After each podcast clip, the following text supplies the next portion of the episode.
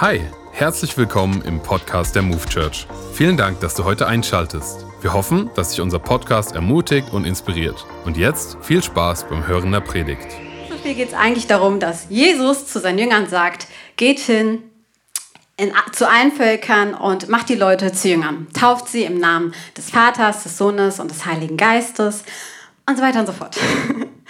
Und ich habe das Gefühl, dass der Missionsbefehl etwas ist, was du und ich wahrscheinlich kennen. Wir haben davon gehört.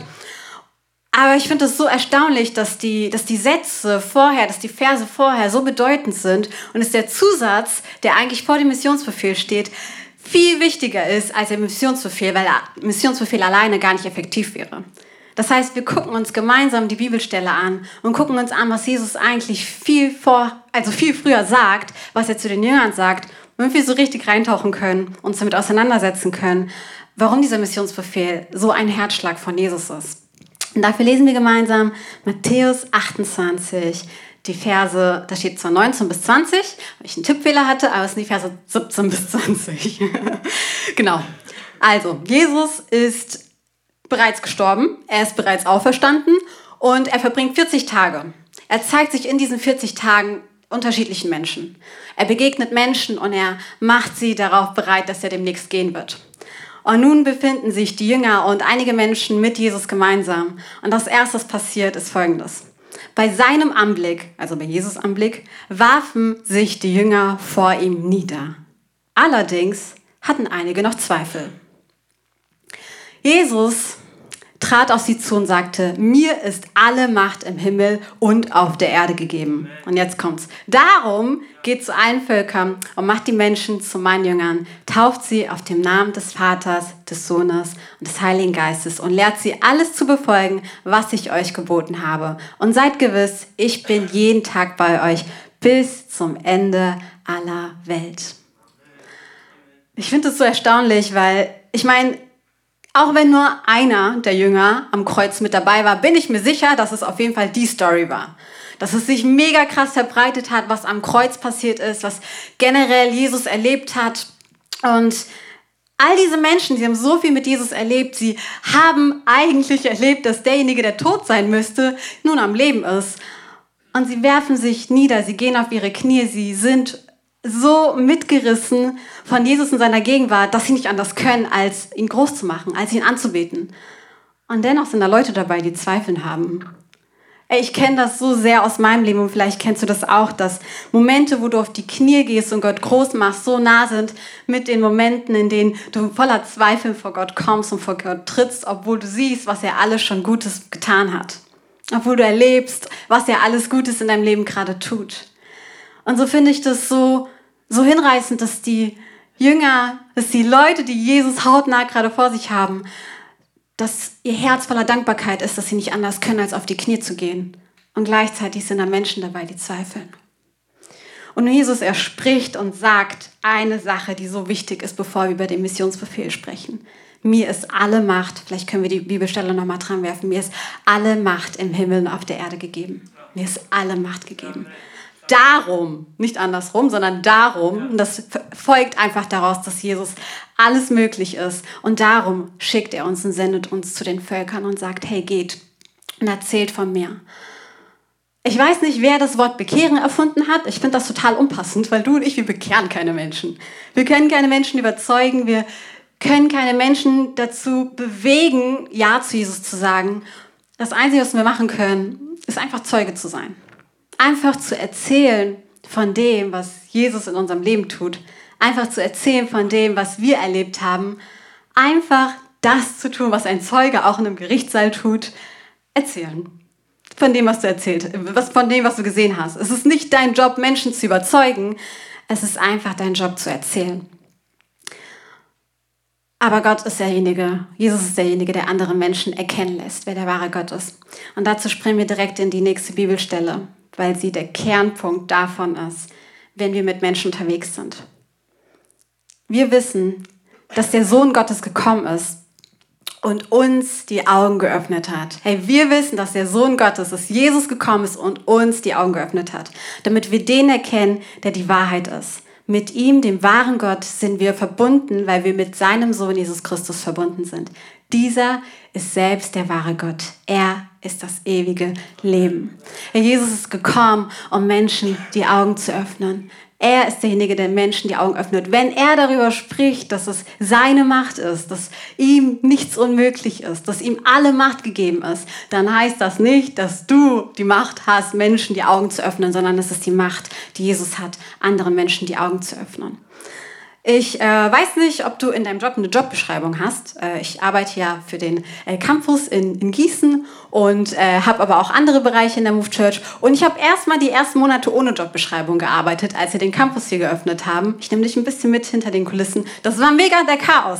Soll ich dir sagen, warum? Weil ich nicht wusste, was meine Aufgaben sind und ich mich gefühlt für alles verantwortlich gefühlt habe.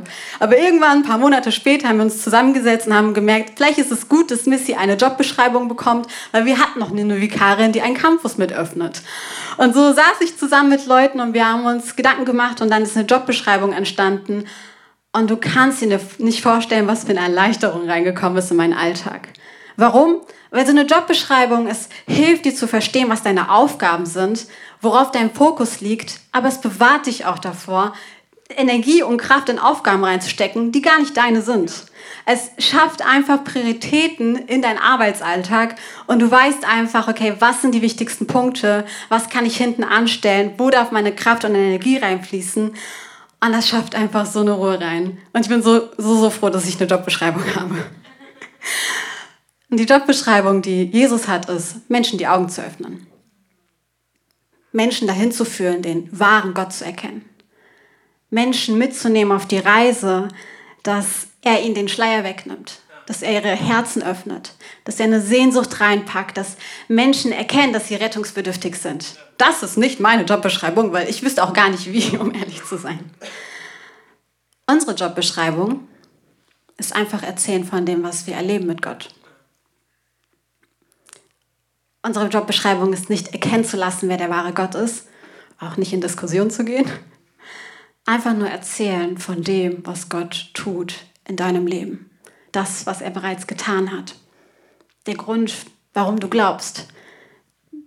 Der Grund, warum du überzeugt davon bist, dass, dass Gott der wahre Gott für dich persönlich ist. Es ist so viel einfacher, wenn wir wissen, was unsere Jobbeschreibung ist. Weil dann ist vieles viel, viel einfacher. Und wir stecken unsere Energie und unsere Kraft nicht in Aufgaben rein, die eigentlich gar nicht unsere sind. Jesus macht ziemlich klar, wer derjenige ist, der die Augen öffnet. Und wir sind in der Predigtserie Segne. Und diese Predigtserie, sie basiert auf einem Prinzip mit demselben Namen. Und John und Dave Ferguson, sie haben ein Buch geschrieben mit dem Titel Segne. Und bei dem Wort Segne geht es darum, dass es ein Akronym ist. Das heißt, jeder Buchstabe steht für eine Handlung. Und diese Handlungen, sie sollen uns helfen, im Alltag die Liebe Gottes sichtbar zu machen. Nicht Menschen zu bekehren, sondern die Liebe Gottes sichtbar zu machen. Warum? Weil wir von Gott geliebt sind. Wir haben Segen in unserem Leben erlebt. Und diese Handlungen sollen nicht dazu führen oder sollen nicht uns dazu bringen, Menschen zu bekehren, sondern sie sollen Menschen sichtbar machen, dass wir ein Segen in unserem Leben haben. Und andere Menschen dürfen dadurch erleben, dass wir ein Segen für sie sind. Hinter mir siehst du, wofür die einzelnen Buchstaben stehen. Und wir werden in den nächsten Sonntagen uns die einzelnen Handlungen angucken. Das S steht für Starte mit Gebet. Darum geht es heute. Nächste Woche geht es dann um erst zuhören, dann um gutes Essen. Gutes Essen ist immer gut. Das N steht für, ja, du kannst ja gerne predigen spontan. Das N steht für Nächstenliebe und das E steht für erzähle deine persönliche Geschichte, deine Geschichte oder erzähle Gottes Geschichte. Und diese verschiedenen Buchstaben, sie, sie führen einfach dazu, dass wir ein Segen sein dürfen für unser Umfeld, weil wir selber Segen erlebt haben. Und heute schauen wir uns Starte mit Gebet an. Das ist die nächste Folie. Das ist der Titel dieser Predigt. Und gemeinsam starten wir da rein. Und wir hatten zwei unglaublich starke Gebetswochen. Ich weiß nicht, wie die Gebetswochen für dich waren, aber jedes Mal, wenn wir Gebetswochen haben, gehe ich mit diesem Fokus rein, okay Gott, ich weihe dir meine Zeit. Ich mache es zur Priorität. Ich nehme mir wirklich nicht nur Zeit, hier aufzutauchen, sondern ich will, dass du mein Herz bewegst im Alltag fürs Gebet. Ich will, dass du mir begegnest. Ich möchte, dass du zu mir sprichst. Und so gehe ich mit einem ganz anderen Fokus in meinen Alltag rein und merke, wie sehr mich die Gebetswochen bereichern. Aber äh, wie ihr alle wahrscheinlich wisst, sind die Gebetswochen jetzt vorbei. Aber das Gebet ist nicht vorbei. Unser Leben geht weiter, unser Leben mit Gott geht weiter. Und ich hoffe, du konntest einfach was mitnehmen aus diesen zwei inspirierenden Wochen des Gebetes. Und der Missionsbefehl ist auch nicht vorbei. Der Missionsbefehl ist erst vorbei, wenn du und ich nicht mehr hier auf der Erde sind. Solange du hier am Leben bist, solange du hier auf dieser Erde bist, gilt der Missionsbefehl. Und dieser Missionsbefehl, der gilt nicht nur für einige oder für wenige oder für Auserwählte, er gilt für jeden. Und der Missionsbefehl ist auch keine Option oder eine freundliche Einladung. Es ist ein Befehl. Ich glaube, es gibt nichts, bei dem Jesus so extrem klar ist, wenn es darum geht, zu sagen, okay, geht in alle Völker.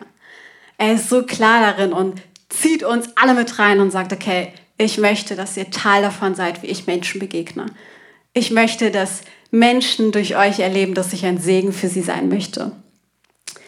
Und deswegen starten wir damit zu gucken, wie Jesus selber es vorgemacht hat. Und zwar in Markus 1, in dem Vers 35 geht's los. Lesen wir von Jesus, wie er einfach das Ganze vorlebt. Früh am Morgen, als es noch völlig dunkel war, stand Jesus auf, verließ das Haus und ging an einen einsamen Ort, um dort zu beten. Simon und die, die bei ihm waren, eilten ihm nach. Und als sie ihn gefunden hatten, sagten sie zu ihm, alle fragen nach dir. Er aber erwiderte, ich liebe, dass es Jesus manchmal einfach auf Sachen nicht eingeht, er aber erwiderte, lasst uns von hier weggehen und die umliegenden Ortschaften, in die umliegenden Ortschaften, damit ich auch dort die Botschaft vom Reich Gottes verkünden kann. Denn dazu bin ich gekommen. Eine Sache, die mich immer an Jesus begeistert, wenn wir so durch die Evangelien durchlesen, dann ist es die Tatsache, dass er sehr fokussiert ist. Er ist letztendlich gekommen, um zu sterben. Das kann, glaube ich, kein Mensch von sich behaupten, dass man geboren wird, um zu sterben. Aber er hat diesen Fokus ständig und überall. Und ich glaube, dass Jesus ein mega sympathischer Typ war und dass man viel mit ihm lachen konnte und viel mit ihm erleben konnte. Aber er hatte immer diesen Fokus, wofür er gekommen ist. Und die nächsten, in der nächsten Folie sehen wir noch zwei weitere Bibelstellen, wo Jesus ins Gebet geht. Er zieht sich zurück, er geht in die Einsamkeit, er zieht sich zurück, um nachts zu beten, um morgens zu beten. Das ist keine einmalige Sache, die wir gerade eben gelesen haben in Markus, sondern es wiederholt sich durchgängig in den Evangelien. Jesus zieht sich zurück und nimmt sich Zeit im Gebet. Er taucht irgendwann mal unter und seine Jünger suchen ihn oder er ist einfach mal irgendwie den halben Morgen unterwegs, aber er nimmt sich die Zeit im Gebet. Ich glaube, dass Jesus viele Dinge gemacht hat, um sie uns vorzuleben, aber ich glaube, dass er nicht ins Gebet gegangen ist, um es uns vorzuleben, sondern weil er es gebraucht hat. Ich liebe das, wie Jesus kurz, bevor er ans Kreuz geht, in, in, den, Garten, in den Garten geht und plötzlich sich in einer Situation befindet, wo er Blut und Wasser schwitzt. In einer Situation befindet, wo er plötzlich anfängt zu beten, hey, lass diesen Kelch des Leidens von mir gehen. Hey, wenn es eine Option gibt, Gott, dann hol mich raus. Und im selben Atemzug betet er, lass dein Wille geschehen, weil er so fokussiert war. Ich glaube, dass Jesus so unterwegs war mit Gott und immer das ausgesprochen hat und immer das auf dem Herzen hatte, was Gott, der Vater, auf dem Herzen hatte. Und so war das immer auf Gottes Herzen. Jesus hat so sehr aus der Gegenwart Gottes gelebt. Er hat sie aufgesucht, aufgesucht und er hat gleichzeitig aus diesem Fokus gelebt, mit diesem Fokus unterwegs zu sein und zu uns zu sprechen. Warum brauchen wir das Gebet? Ich muss ehrlich sein, es geht nicht um eine Methodik, es geht nicht um eine weitere Anleitung, es geht nicht um irgendein Prinzip, was man sich gut merken kann, weil irgendwelche Anfangsbuchstaben das schön simpel und einfach machen, weil das wird uns nicht verändern. Ich glaube, dass wenn wir anfangen zu beten, etwas passiert, was du und ich so nicht kreieren können, wenn es um den Missionsbefehl geht.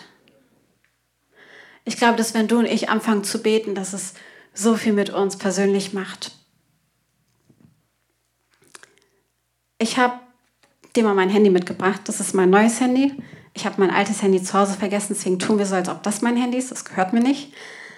Ich habe aus dem Office. Auf jeden Fall habe ich mir ein Handy geholt vor ein paar Wochen. Weil mein anderes kaputt war. Es ist bei 100% innerhalb von einer Minute auf 0% gegangen. Egal, lange Geschichte. Auf jeden Fall habe ich irgendwann gemerkt, okay, es wird Zeit, mein neues Handy einzuschalten, nachdem es dann geladen hatte. Und es gibt eine Sache, die mich total erstaunt hat. Ich hatte mein altes Handy und es hat sich synchronisiert mit meinem neuen Handy. Das heißt, meine ganzen Kontakte, alle meine Bilder, alle meine Fotos, alles, was ich auf meinem Handy jemals gespeichert habe, selbst mein Hintergrundbild wurde synchronisiert auf mein neues Gerät. Alles, was auf dem einen Gerät war, war plötzlich auf dem anderen Gerät. Ich habe nicht viel gemacht dafür, es waren wenige Knopfdrücke, aber das, was passiert ist, ist das, was auf dem einen Gerät war, war plötzlich auf diesem anderen Gerät. Das ist das, was passiert, wenn wir anfangen zu beten. Wir erleben plötzlich, wie unser Herz synchronisiert mit dem Herzschlag Gottes. Dass wenn du und ich anfangen, für Menschen zu beten, die verloren sind, dann passiert das, dass Gottes Herz für diese, für diese Welt, für Menschen, die ihn noch nicht kennen, für Menschen, die auf der Suche sind, sich plötzlich synchronisiert mit unserem Herzen. Und plötzlich sind die Dinge, die Gott wichtig waren, uns wichtig. Und plötzlich färbt das ab, weil das ist das, was im Gebet passiert, wenn wir für Menschen einstehen, die Jesus überhaupt nicht kennen. Hey, sein Herzschlag synchronisiert sich mit unserem Herzschlag. Und eine Sache, die mich total fasziniert am Gebet ist, sind wir ehrlich, du und ich, wir werden im Alltag wahrscheinlich die Realität von der Ewigkeit immer mal wieder vergessen. Zumindest geht es mir so. Aber wenn wir anfangen zu beten für Menschen, die Gott nicht kennen, dann werden wir konfrontiert mit der Realität der Ewigkeit. Wir werden damit konfrontiert, dass es eine Ewigkeit mit Gott gibt und dass es eine Ewigkeit getrennt von Gott sein gibt. Ein Ort, den Gott nie designt hat, ein Ort, den Gott sich nie gedacht hat für den Menschen, ein Ort, den die Bibel Hölle nennt. Und so hat der Mensch die Möglichkeit, die Ewigkeit mit Gott im Himmel zu verbringen, das, wonach Gott sich sehnt. Und die Möglichkeit, ein Ort, an dem Gott nicht existiert. Ein Ort, der nie für uns gemacht worden ist. Ich weiß nicht, wann ich im Alltag so sehr die Realität der Ewigkeit präsent habe, wie in den Momenten, in denen ich bete für Menschen, die Gott nicht kennen. Das heißt, wenn du und ich anfangen zu beten, dann werden wir konfrontiert mit dieser Realität. Damit ist der Nachbar, für den wir beten, unser Arbeitskollege, vielleicht die Kinder, vielleicht Eltern, dass sie errettet werden und dass sie die Möglichkeit haben, die Ewigkeit mit einem liebenden Gott zu verbringen, der sich danach sehnt. Hey, wenn du und ich beten, dann werden wir konfrontiert mit der Realität der Ewigkeit, mit der brutalen und ehrlichen Realität der Ewigkeit.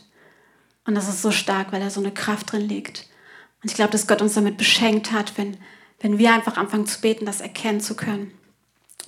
Außerdem erlauben wir Gott ganz neu, uns mit seiner Liebe für seine Menschen zu erfrischen. Ich sage ganz bewusst seine Liebe und ganz bewusst seine Menschen. In Römer 5, Vers 5 heißt es, Gott hat durch den Heiligen Geist seine Liebe in unsere Herzen ausgegossen. Und ich weiß nicht, wie es dir geht. Ich spreche einfach heute ganz persönlich von mir aus. Mir fällt schwer, Menschen zu lieben aus meiner Kraft ich kann begrenzte Menschen lieben, meinen Freundeskreis liebe ich sowieso, meine Familie ist auch ganz okay. ich liebe meine Familie, die sind die Besten.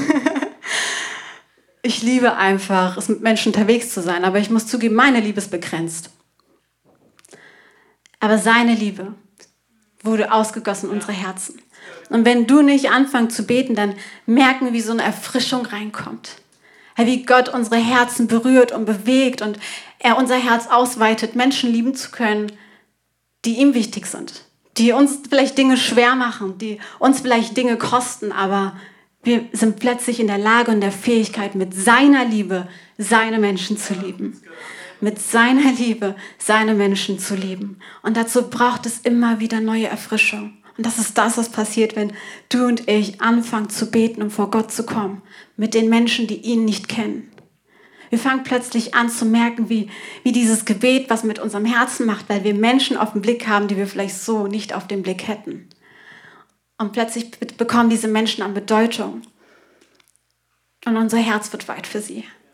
weil Gott plötzlich seine Liebe wieder neu ausgießen kann und unser Herz uns neu erfrischen kann, uns neu begegnen kann.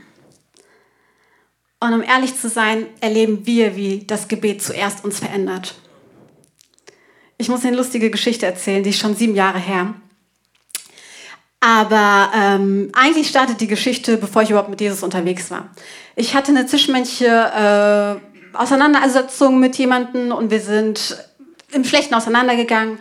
Äh, die Freundschaft hat nicht funktioniert. Wir waren total verletzt. Wir hatten beide Schmerzen in unserem Herzen und haben uns irgendwie nie ausgesprochen. Und dann kam irgendwann Jesus in mein Leben, hat mein Leben verändert. Und ich saß irgendwann in der Bahn. Und plötzlich merke ich so, dass so Gott spricht und sagt, hey, bete für diese Person. Ey, ihr wisst gar nicht, was für Gefühle mir hochgekommen sind. Ich dachte mir so, okay, ja, ich bete für diese Person.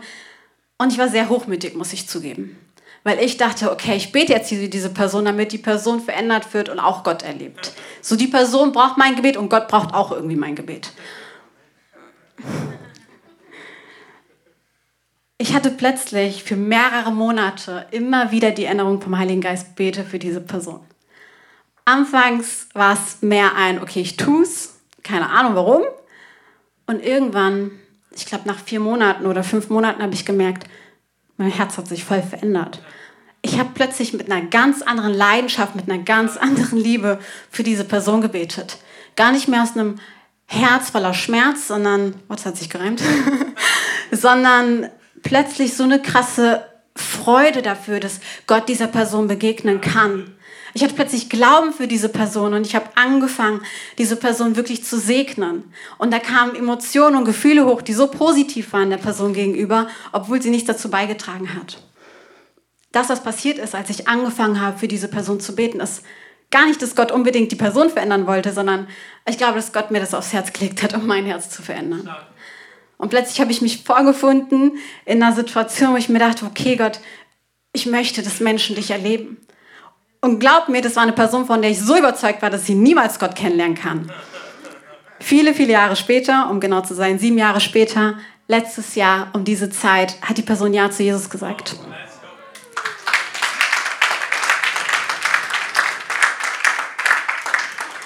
Wenn es eine Person in meinem Umfeld gegeben hätte, von der ich nicht gedacht hätte, dass sie jemals Ja zu Gott sagen wird, dann diese Person. Aber wie krass Gott einfach uns vom Gegenteil überzeugen kann. Warum? Weil Jesus Menschen die Augen öffnet und erkennen lässt, wer der wahre Gott ist. Und diese Person war gesegnet von einem Umfeld, was für sie gebetet hat. Ich war nicht die einzige Person, da war eine gesamte Familie, da waren Freunde, da waren Bekannte, die für diese Person im Gebet eingestanden ist. Und es ist so wundervoll zu sehen, dass, obwohl es viele Jahre gedauert hat, dass diese Person Ja zu diesem Gott gesagt hat. Es ist ein Wunder. Es ist für mich ein Wunder, weil es mir zeigt, dass Gott real ist, dass er sein Timing, Timing hat und vor allem, dass für ihn nichts unmöglich ist. Wenn Jesus sagt, mir ist alle Macht gegeben, dann ist es so wahr. Ihm ist alle Macht gegeben. Alles, was es braucht, ist Menschen, die im Gebet starten, damit unser Herz zuerst verändert wird. Wir werden niemals diese Welt verändern können, aber wir können Zeuge sein und von dem erzählen, was Gott in unserem Leben tut.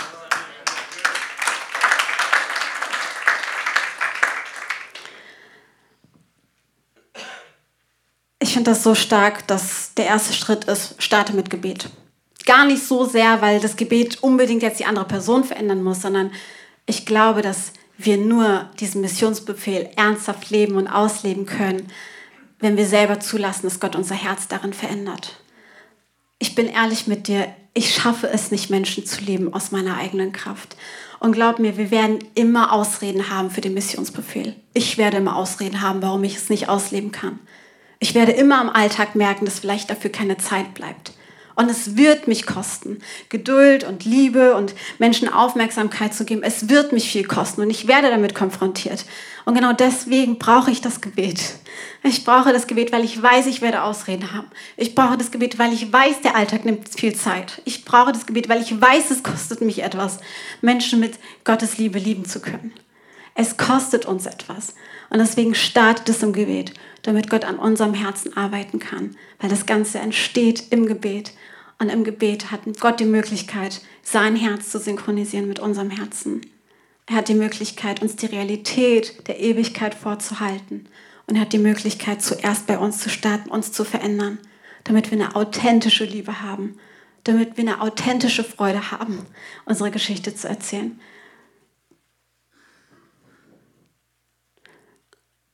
Ich habe das Gefühl, dass so Sachen wie Gebet und so, dass es Planung braucht. Und das sage ich nicht, weil ich Organisieren eigentlich immer gut und schlau finde, sondern weil ich glaube, dass gute Dinge niemals dem Zufall überlassen werden sollten. Ich meine, Dinge, die uns wichtig sind, dafür nehmen wir uns die Zeit. Wir planen Dinge ein. Wir planen Zeit, um Freunde zu sehen, weil der Alltag viel Zeit nimmt. Wir planen Zeit, um Dinge zu machen, die uns wichtig sind. Und deswegen ist es so wichtig und gut, uns Zeiten einzuplanen und Momente und Orte zu planen, an denen wir genau das ausleben können. Ich habe gelernt, ich will es nicht dem Zufall überlassen, ob ich bete, wann ich bete, wie ich bete, sondern ich möchte es planen, damit ich weiß, okay, das sind die Momente, in denen ich mich daran erinnern kann, dass Gott mich einfach wachrütteln kann und sagen kann, hey, das ist der Moment, den du dir geplant hattest. Jetzt kannst du die Zeit nehmen, ins Gebet zu gehen. Starte mit Gebet. Und wenn du Connect-Gruppenleiter bist, dann hast du die Möglichkeit, in diesem Semester einen Ort zu schaffen, wo ihr gemeinsam betet für die Leute, die Jesus noch nicht kennen. Du hast die Möglichkeit, euch gemeinsam mit auf eine Reise mitzunehmen und dran zu bleiben. Ihr habt als Gruppe die Möglichkeit, wirklich euch gegenseitig zu ermutigen und gegenseitig nachzufragen, hey, wie sieht's aus? Und so hast du den Fokus darauf, wie du ein Segen sein darfst, wie du ein Segen sein kannst in deinem Umfeld. Du hast aber auch die Möglichkeit, und das habe ich gemacht, äh, diese Segnekarte. Ich habe sie in meiner Handyhülle drinne. Ich habe sie zum Teil auch hier drinne, weil ich sie dann immer griffbereit habe. Aber ich habe da nur zwei Karten drin. Ich habe einen Stapel zu Hause, keine Sorge, ich bin versorgt. Aber warum ich sie in meiner Hülle drin habe, ist aus dem Grund, weil ich oft unterwegs bin. Ich sitze oft in öffentlichen Verkehrsmitteln, ich höre gerne Musik und so habe ich mein Handy eigentlich ständig in der Hand. Das ist der Moment, wo ich für Menschen bete. Das ist der Moment, wo ich ins Gebet gehe, weil ich weiß, ich habe sowieso die Zeit und ich erinnere mich selber daran, weil ich die Karte sehe. Und ich gesagt habe, ich mache es mir so einfach wie möglich. Wann immer ich unterwegs bin, sehe ich meine Hülle. Ich sehe diese Karte. Ich sehe, dass ich ein Segen sein möchte. Ich will ein Segen sein und starte mit Gebet.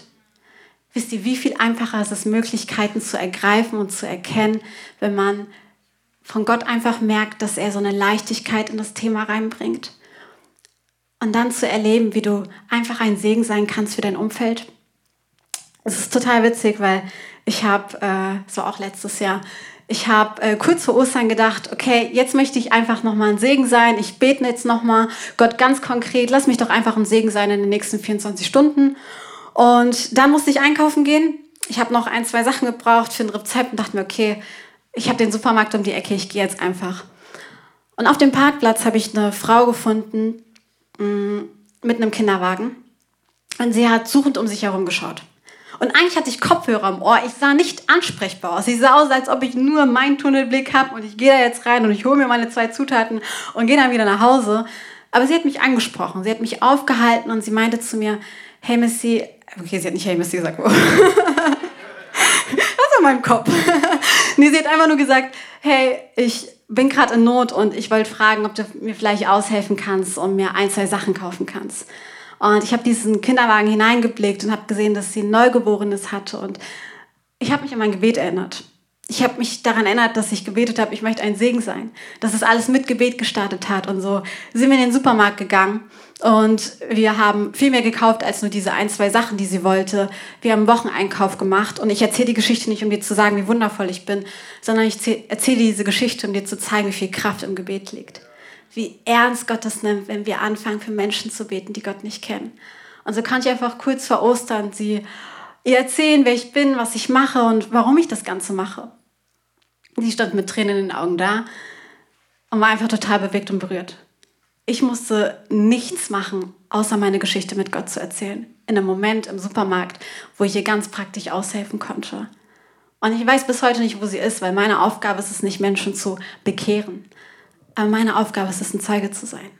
Und das Ganze startet einfach im Gebet. Und du darfst erleben und erkennen, wie Gott dir Möglichkeiten schenkt, um ein Segen zu sein. Was du ganz konkret machen kannst, ist, für dich persönlich zu beten. weil wir das so dringend brauchen. Ich brauche es auf jeden Fall. Unser Alltag ist nicht so gemacht, dass wir von alleine auf die Straße gehen und sagen, juhu, wir erzählen jetzt allen Menschen von Jesus. Zum einen aus den Gründen, die ich gerade aufgezählt habe. Hey, wir werden Ausreden finden und vielleicht verpassen wir Momente und das ist okay, weil Gott wird dir immer wieder neue Momente schenken. Er wird dir Möglichkeiten schenken, die du erkennen darfst. Es geht gar nicht darum, sich schlecht zu machen. Aber diese Freude, diese Vorfreude, diese Liebe zu Menschen, die kann nur er schenken. Und das ist aus dem Gebet geboren. Und das wird aus dem Gebet geboren. Und deswegen kannst du für dich ganz persönlich beten, Gott, schenk mir Liebe für deine Menschen. Du kannst ganz konkret beten, schenke mir Möglichkeiten, wie ich ein Segen sein darf.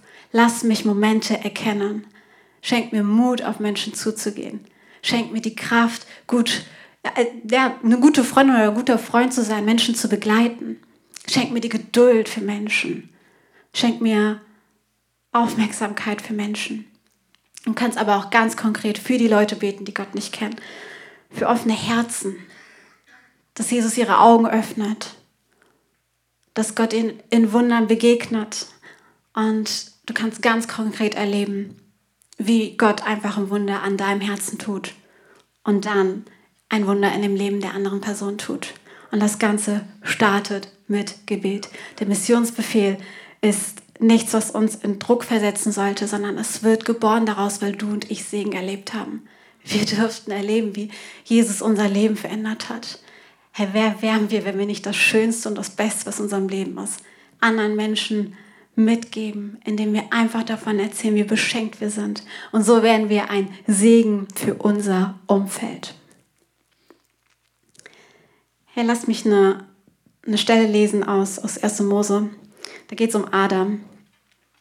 Und das ist letztendlich direkt nach dem Sündenfall. Und zwar gibt Jesu, äh, Gott auf jeden Fall den Auftrag, hey, esst nicht von diesem Baum. Von allen anderen Bäumen könnt und dürft ihr essen. Und das, was, was der Mensch letztendlich tut, ist, sich eigentlich gegen das zu entscheiden, was, was Gott sagt. Und so isst Eva von der Frucht und gibt Adam davon und auch er isst von dieser verbotenen Frucht. Und das, was passiert ist, dass eine Trennung entsteht. Dass etwas Inneres im Menschen stirbt.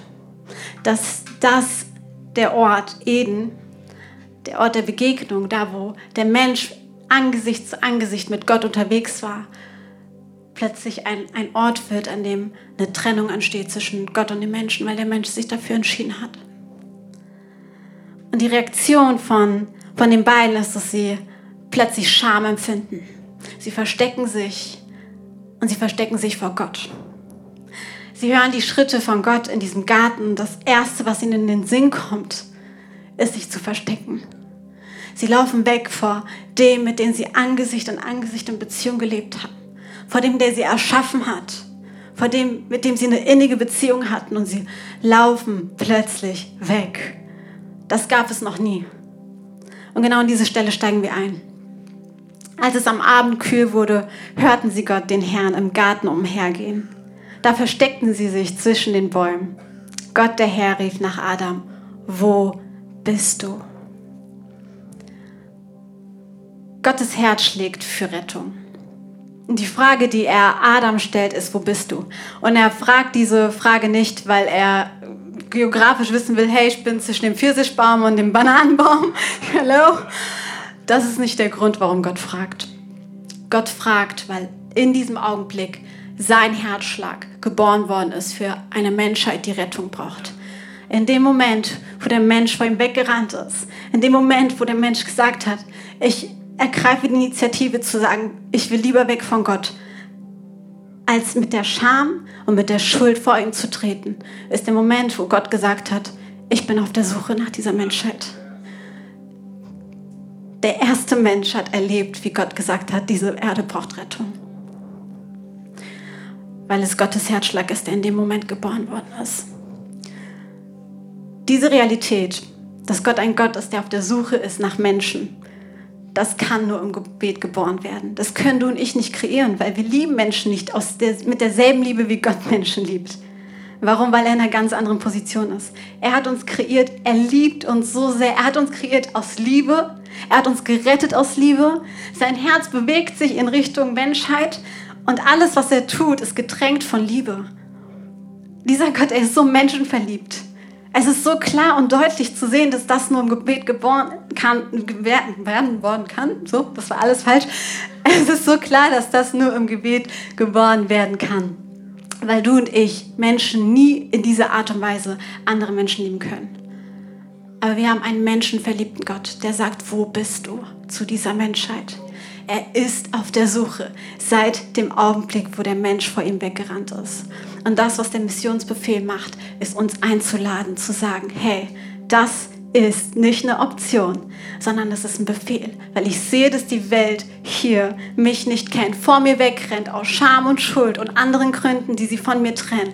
Und ich laufe ihnen nach und ich möchte, dass du ein Segen für diese Menschen bist, weil ich ein Segen für dich geworden bin.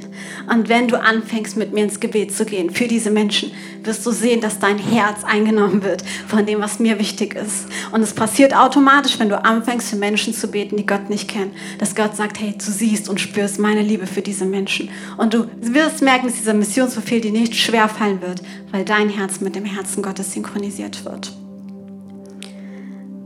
Okay, es kann gleich sein, dass ich manchen Menschen auf die Füße trete mit diesem Satz, aber ich verstehe es nicht, wenn Menschen in Kirche reinkommen und sagen, mir fehlt Schwarzbrot und ich möchte irgendwie was mitnehmen und ich habe das Gefühl, ich komme hier zu kurz.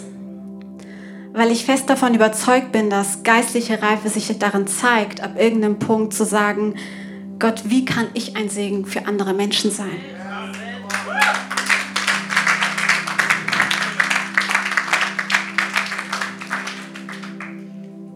Und damit meine ich nicht, wenn ich ausgebrannt bin, kann, bin ich gerade nicht in der Lage zu geben oder ich bin gerade in der Phase, erstmal die Kirche kennenzulernen.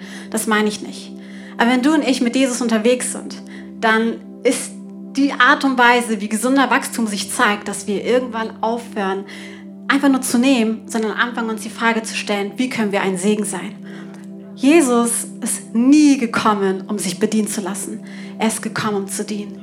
Er ist nie gekommen, um zu nehmen. Er ist immer gekommen, um zu geben. Er ist nie gekommen, um zu sagen, okay, und jetzt gebt mir, was auch immer ihr habt, sondern er ist gekommen, um zu sagen, was kann ich geben? Jesus hat es uns vorgemacht.